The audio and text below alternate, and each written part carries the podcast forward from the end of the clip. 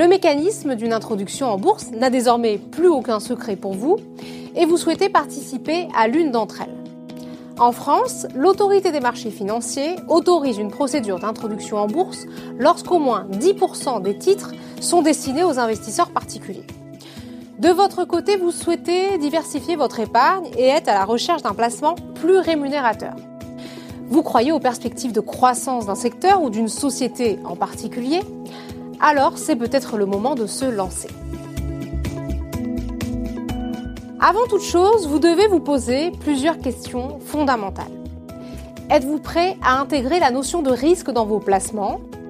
Êtes-vous sûr de ne pas avoir besoin de cette épargne à court terme? En effet, en bourse, le meilleur allié que vous puissiez avoir est le temps. Le marché action est un placement qui s'avère intéressant, mais sur le long terme. Autrement dit, si vous souhaitez pouvoir récupérer rapidement votre argent, la bourse n'est peut-être pas adaptée à votre profil d'investisseur. Demandez-vous combien de temps vous souhaitez y consacrer. Si vous souhaitez participer à une introduction en bourse, vous devrez en effet vous renseigner sur le bilan financier de l'entreprise et sur ses perspectives de croissance.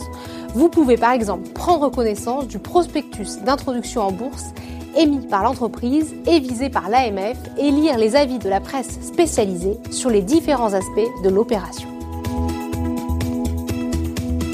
C'est décidé vous souhaitez participer à une introduction en bourse. Pour ce faire, vous devez posséder un support de placement adapté. C'est donc le moment d'ouvrir un compte titre ordinaire ou un plan d'épargne en action auprès de votre banque ou d'un courtier en ligne. Vous devrez ensuite transférer sur ce compte les liquidités correspondant à la somme que vous désirez investir. Vous pourrez ensuite participer à l'introduction de la société pendant la période de souscription de l'offre qui dure généralement près de deux semaines. Gardez en tête deux éléments. Vous pourrez annuler vos ordres passés sur Internet jusqu'à la clôture de l'offre.